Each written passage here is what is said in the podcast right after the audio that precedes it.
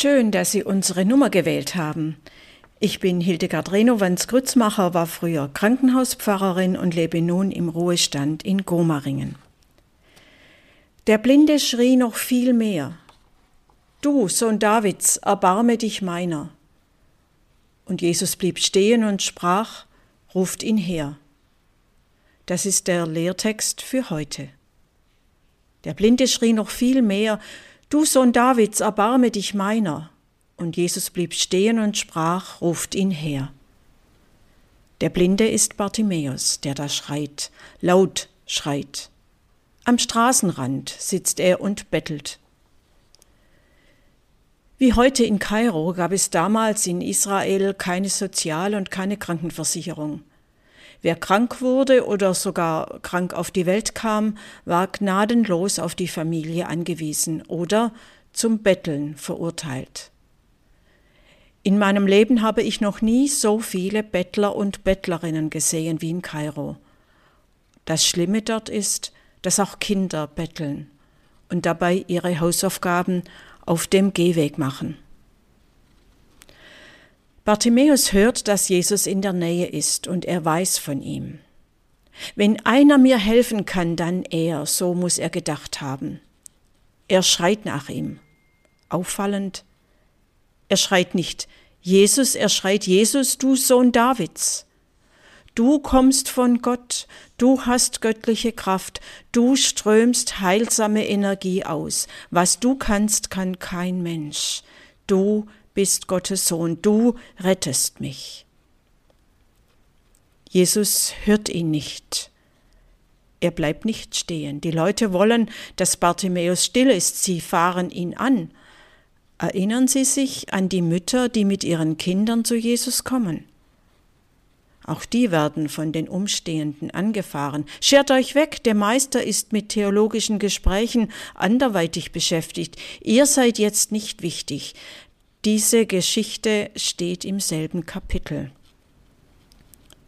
Wie die Mütter lässt sich Bartimäus nicht abwimmeln. Aus Verzweiflung? Vielleicht. Aber auf jeden Fall, weil er von Jesus ganz viel erwartet.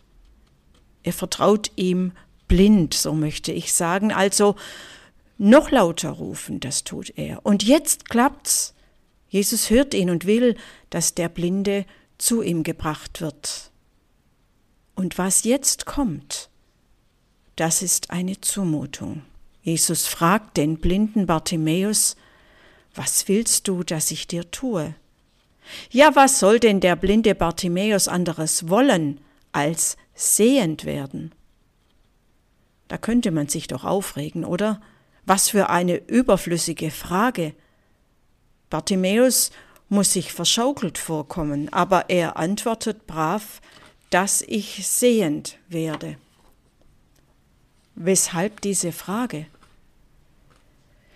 Will Jesus von Bartimäus seinen Willen hören, etwa so, ich will sehen können, ich will nicht mehr betteln müssen, ich will raus und ein neues Leben führen, ich will, ich vertraue auf Gott, er wird mir helfen.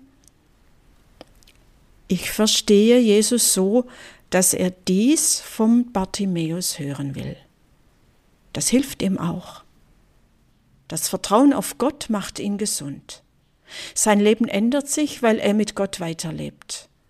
Gott hat sein Vertrauen bestätigt. Er kann sehen.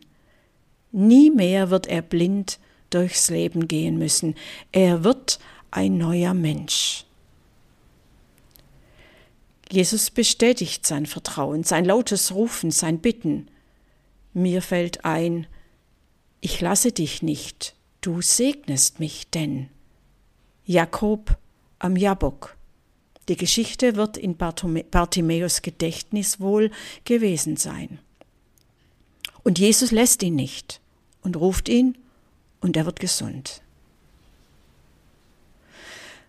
Ohne Vertrauen können wir nicht leben, das merken wir täglich. Wir brauchen eine Hoffnung, eine gute Vorstellung vom Leben. Wir wollen etwas gestalten, auf den Weg bringen. Wenn uns das abhanden kommt, wird unser Leben düster. Eine gewisse Düsternis breitet sich aus in unserem Land, das ist fatal. es geht uns, ich glaube, ich darf das so sagen, es geht uns fast allen gut.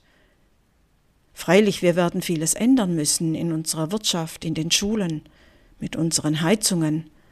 Wir haben eine schlimme Corona-Krise erlebt, die Nachwehen erleiden manch von uns immer noch. Veränderungen sind schmerzhaft, ja, aber ohne wird es nicht gehen. Und wenn wir dabei unseren Ingenieuren, Medizinerinnen, den Forschern, den Handwerkerinnen, den Fleißigen vertrauen, dann ist das auf jeden Fall hilfreicher, als alles nur schlecht zu reden, wie es zurzeit geschieht.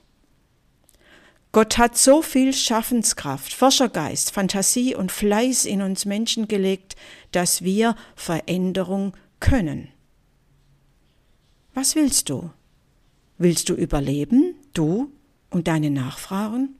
So könnte Jesus heute fragen und dabei hören wollen, ja, ich vertraue, deine Kraft reicht.